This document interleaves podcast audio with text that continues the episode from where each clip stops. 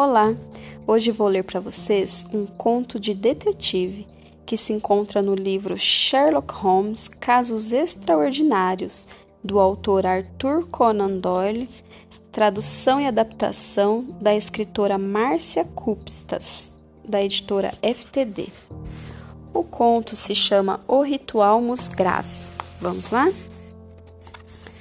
Uma das grandes contradições de meu amigo Sherlock Holmes é ser um dos homens mais racionais e organizados no combate ao crime, mas completamente desleixado nos hábitos pessoais.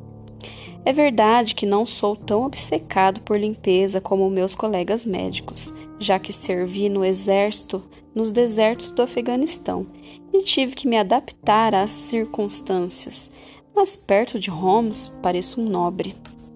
Nosso apartamento na rua Becker 22 IB vive atulhado de equipamentos científicos, relíquias de crimes, recortes de jornais e coisas semelhantes. Um dos objetos que sempre me desperta curiosidade é um arquivo enorme repleto de fichas com antigos casos de Holmes. Certo dia, Sherlock se pôs a rever aqueles papéis. Pegou uma ficha e leu-a durante um bom tempo. Afinal, virou-se para mim e disse: Watson, creio ter aqui um caso bem interessante, um dos primeiros que desvendei. Talvez você se interesse em registrá-lo numa dessas crônicas que tão bem escreve a respeito dos meus dons dedutivos. Sobre o que é Holmes? Interessei-me. Eu o batizei de Ritual Musgrave. Eis aqui a história como me foi contada pelo próprio Holmes. Estava começando a usar meus dotes dedutivos na profissão de detetive particular quando fui procurado por Reginald Musgrave. Estudamos juntos no colégio, mas nunca fomos íntimos. Mesmo assim, ele acompanhava meu sucesso na carreira, e foi por esse motivo que me procurou. Fazia quatro anos que não via Reginaldo. Lembrava dele como uma pessoa elegante, suave no falar e calmo em analisar a vida e as pessoas. Por isso estranhei que meu ex-colega de escola aparecesse em casa com um jeito apreensivo, quase nervoso. Como estão as coisas, Reginald? perguntei. Ora, você deve saber, Holmes, que meu pai faleceu há dois anos. Desde então herdei as propriedades de Worston e tenho muito trabalho em administrá-las. Houve uma pausa ansiosa em nossa conversa. Afinal, ele completou: Sei que você está usando profissionalmente os talentos com que nos espantava na escola. É verdade, tenho resolvido alguns casos, respondi. Eu gostaria de contratá-lo. Em Hurston andam acontecendo coisas estranhas e gostaria muito de contar com sua ajuda profissional. Pedi que meu amigo desse mais detalhes e o ouvi com atenção. Você sabe que, mesmo sendo solteiro, preciso manter em Houston um grande quadro de empregados. Temos oito criadas, a cozinheira, o mordomo, dois lacaios e um menino, além do pessoal que cuida do jardim e dos estábulos. Desses criados, quem trabalhava para nós há mais tempo era Brunton, o mordomo. Era professor e estava desempregado quando foi contratado por meu pai. Tinha muita energia e caráter e logo se mostrou indispensável na casa. Brunstrom era alto, bem apessoado e, embora estivesse conosco há mais de vinte anos, tinha quarenta e poucos anos. Sabia falar várias línguas e nos espantava que um homem com tantos talentos aceitasse o emprego de mordomo, ganhando menos do que poderia. Suponho que lhe agradasse morar no campo e visse a profissão com certo comodismo. Aliás, não havia quem nos visitasse em Ronstorm que não se lembrasse de nosso mordomo. Mas todo modelo de virtude tem seu ponto fraco. O de Brunston era os rabos de saia. Um bocado Dom Juan, o nosso mordomo.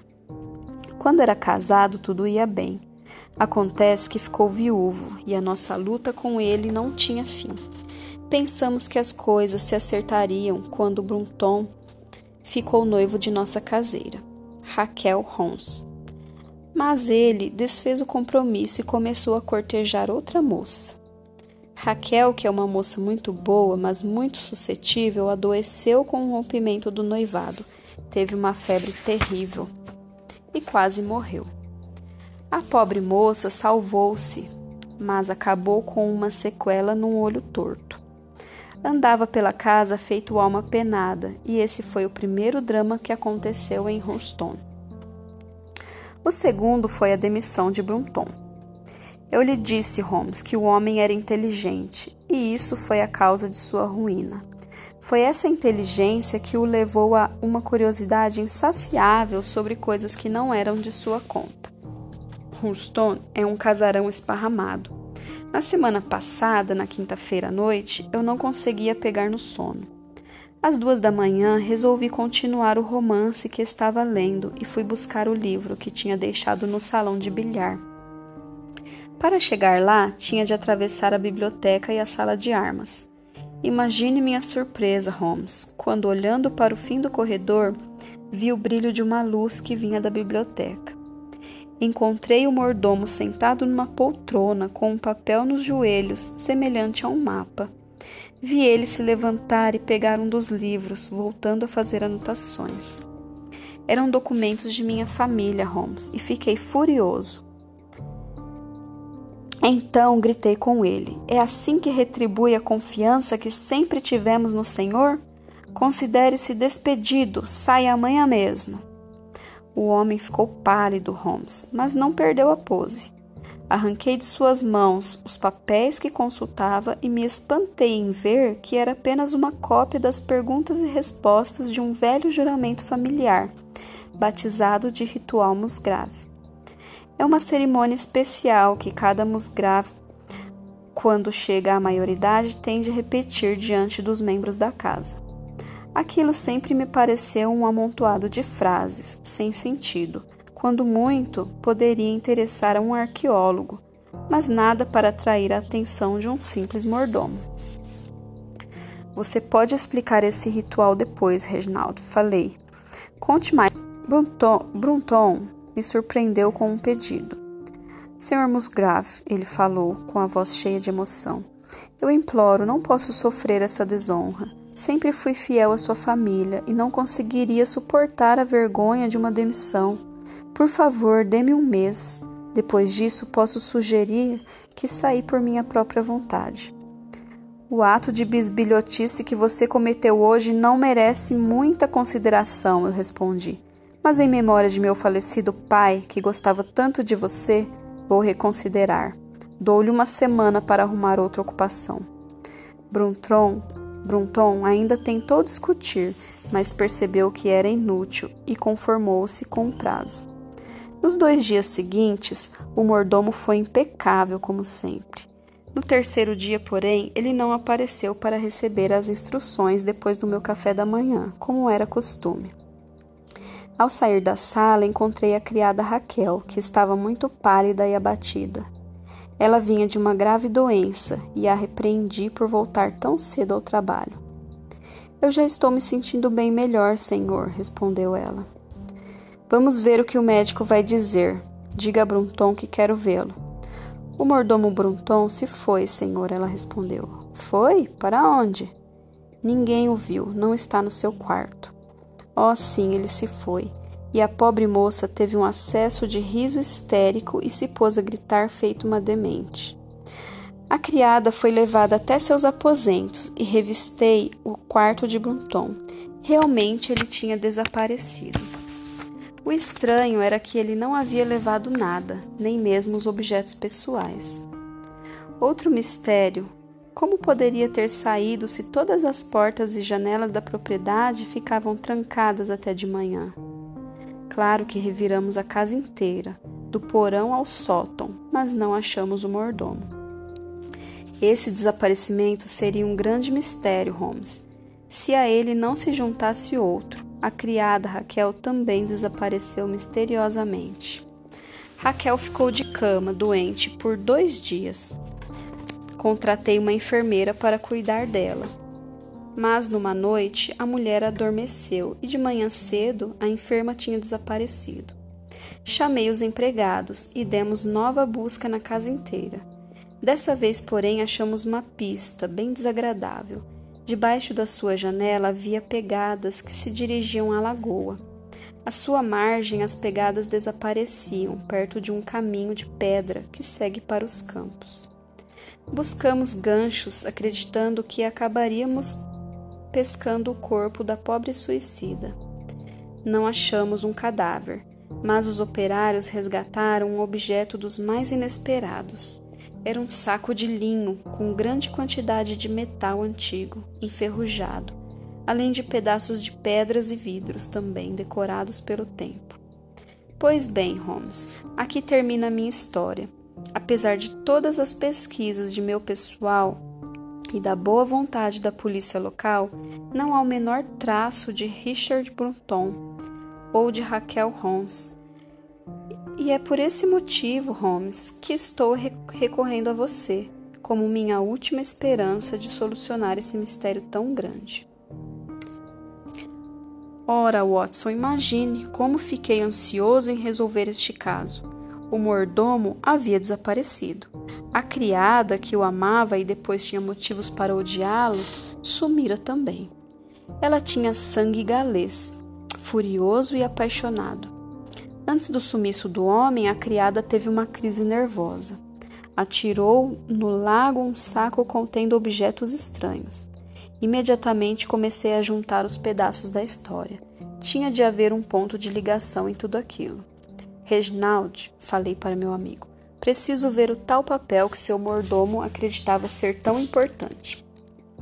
Ora, respondeu meu ex-colega de escola, é uma tolice arqueológica, um ritual que só interessa, só interessa porque é bem antigo.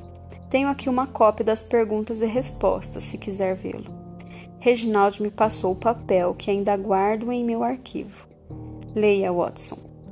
Cada musgrave, ao chegar à idade adulta, tem de recitar em voz alta esse jogo de perguntas e respostas. E é a seguinte: De quem era de quem se foi, de quem será, de quem vier. Onde estava o sol? Sobre o carvalho. Onde estava a sombra? Debaixo do olmo. Como chegar?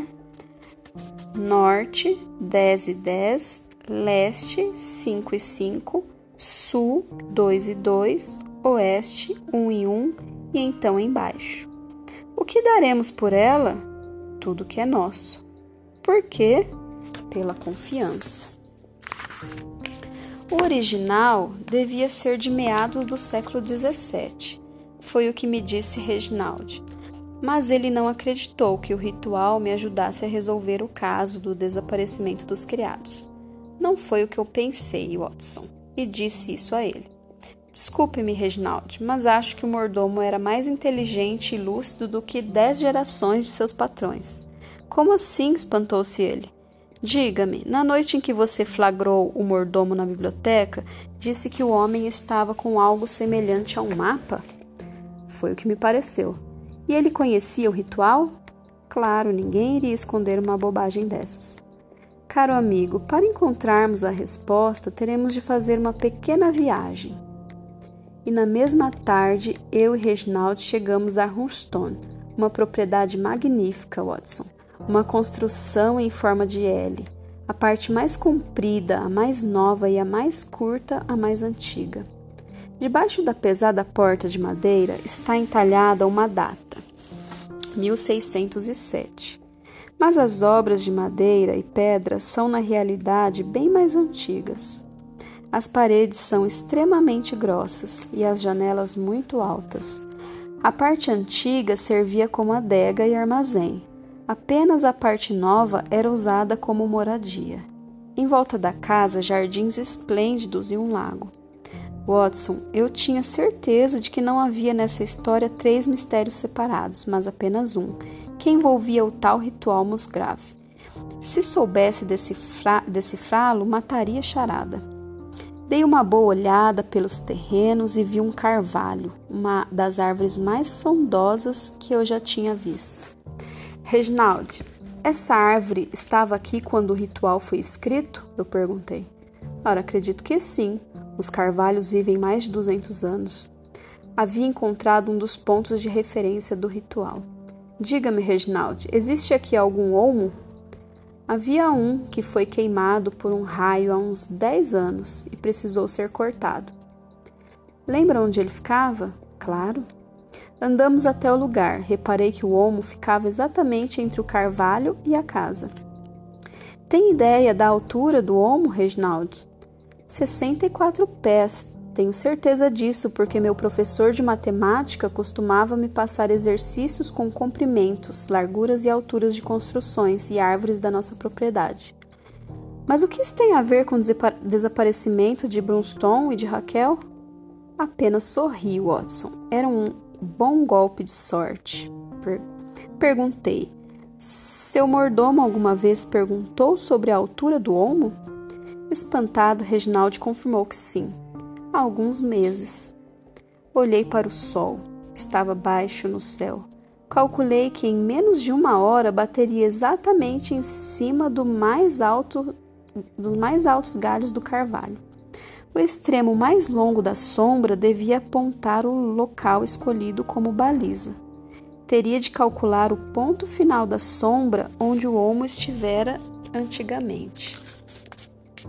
Em um bom desafio, mas se Brunstrom conseguiu resolvê-lo, achei que também conseguiria. Fui a um depósito e procurei uma estaca.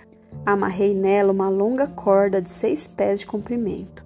Fiz alguns cálculos um tanto complicados para explicar agora, mas ao esticar a corda, seguindo a linha que nos levaria à sombra do olmo, animei-me. A ponta da corda batia praticamente em cima de uma depressão no terreno deveria ser uma marca feita por Brunton em suas medições. Eu segui a sua pista. Comecei a andar seguindo os pontos marcados na bússola. Dei dez passos para o norte e caí rente ao muro da casa. Marquei o lugar com outra estaca. Dei cinco passos para leste e dois para o sul. Estava diante da porta antiga. Dois passos para o oeste mostraram que deveria descer um caminho de pedras. Esse era o local marcado pelo ritual. Ah, que desapontamento, Watson! Era um piso com granitos tão unidos e sólidos como se não fossem movidos há décadas, talvez séculos. Brunton não poderia ter cavado ali. Mas Reginald, que acompanhava minhas investigações tão excitado como eu, lembrou de outra indicação do ritual. É embaixo, gritou ele. Você se esqueceu do então embaixo. Imaginei que teríamos de cavar, mas é impossível cavar estas pedras, eu falei. Mas abaixo ainda, Holmes, estas pedras são o teto do porão, tão antigo quanto a casa. Venha comigo por essa porta. Descemos por uma escada em espiral. Meu amigo riscou um fósforo e acendeu uma tocha que estava fixada na parede. Pelas marcas de pés nos degraus, percebemos que não éramos os únicos a visitar o local recentemente. Em outros tempos, o lugar servira de depósito de lenha. A madeira, porém, estava afastada para a parede, revelando um círculo redondo, uma laje no chão, com uma alça de ferradura enferrujada. No centro, onde estava amarrado um pano. É o cachecol de Brunton, gritou Reginald. O que faz aqui? Como resposta, toquei na alça de ferro. A laje era pesada demais.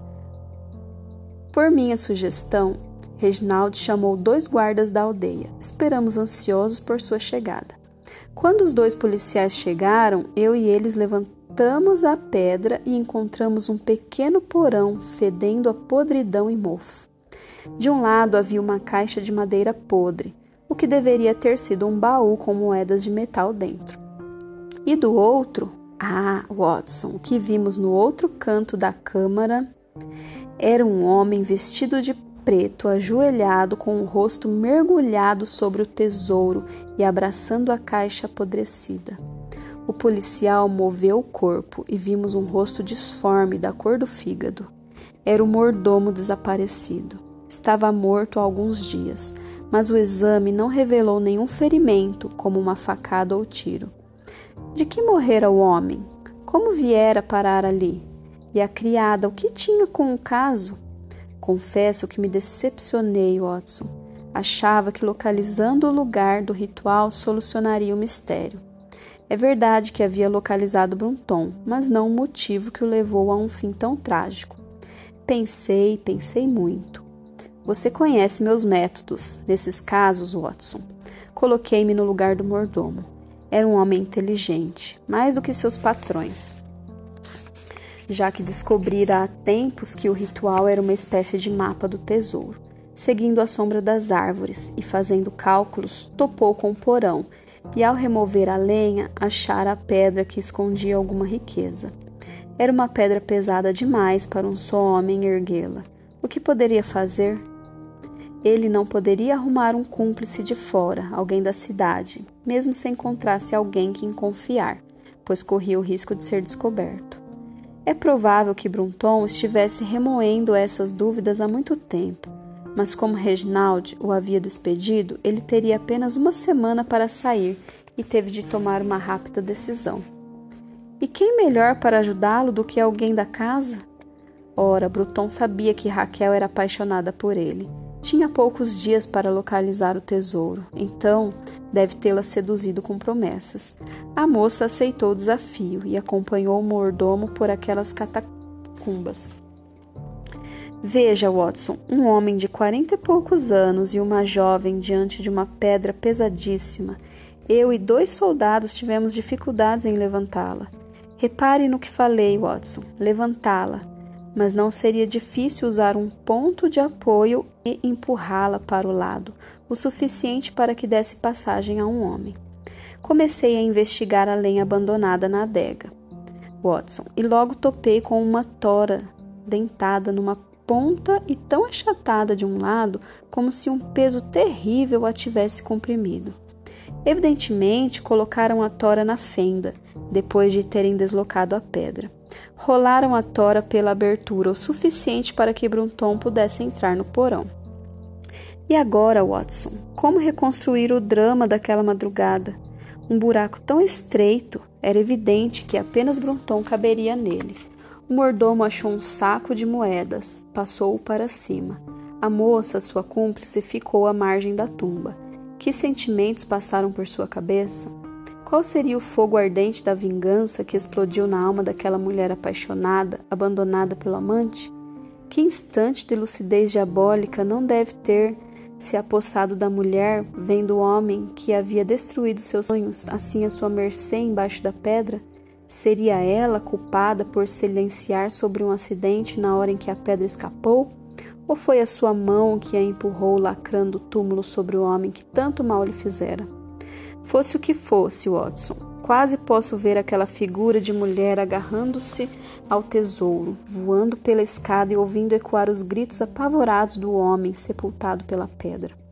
Acredito que foi esse o mistério de seu rosto pálido, seus nervos arrebentados no dia seguinte ao desaparecimento do mordomo. O que ela fez com a caixa? O que ela conteria? Creio que era o metal velho que o empregado que os empregados pescaram da lagoa. Depois que a criada desapareceu do quarto, ela jogou tudo aquilo na água, sepultando o último rastro do seu crime. Eu estava perdido em meus devaneios naquela tarde quando Musgrave se aproximou. São moedas do tempo de Carlos I, disse ele, segurando algumas que tinha restado na caixa. Reginaldo, podemos encontrar algo mais de Carlos I? gritei, lembrando-me do significado das duas primeiras perguntas do ritual. Deixe-me ver o conteúdo do saco pescado na lagoa. Fomos à biblioteca de Ruston e meu amigo espalhou o conteúdo do saco sobre uma grande mesa de carvalho. Há várias moedas, algumas gastas e enferrujadas com o símbolo do rei em uma das faces. O que mais me surpreendeu, contudo, foi um pequeno metal retorcido, preto com pedras embaçadas presas nele. Peguei um pedaço de pano e comecei a dar brilho àquilo.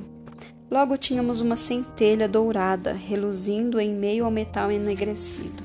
Musgrave não conteve um grito de espanto. Holmes, mas o que é isso? Isso, caro Reginald, se muito não me engano, é uma das mais gloriosas relíquias da história da Inglaterra. O que é, Holmes? Não me deixe assim em suspense. Nada menos que a antiga coroa inglesa. A coroa?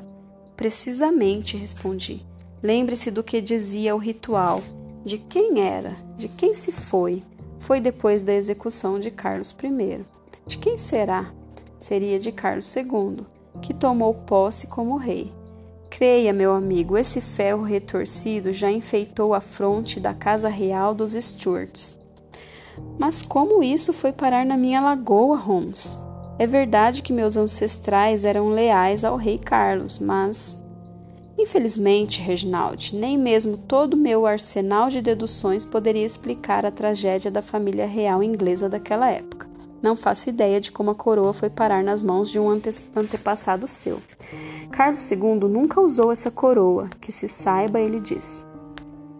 Provavelmente seu antepassado faleceu antes de entregá-la ao novo monarca, concluí, mas deu a pista para seus sucessores na forma de um enigma, o tal ritual musgrave, e por dez gerações a família repetiu o ritual, sem entender seu significado, até que o mistério foi desvendado por um homem brilhante que pagou essa descoberta com a vida. Sherlock Holmes terminou sua narrativa. Peguei a folha que continha a cópia do ritual de maneira respeitosa. E a mulher, Holmes?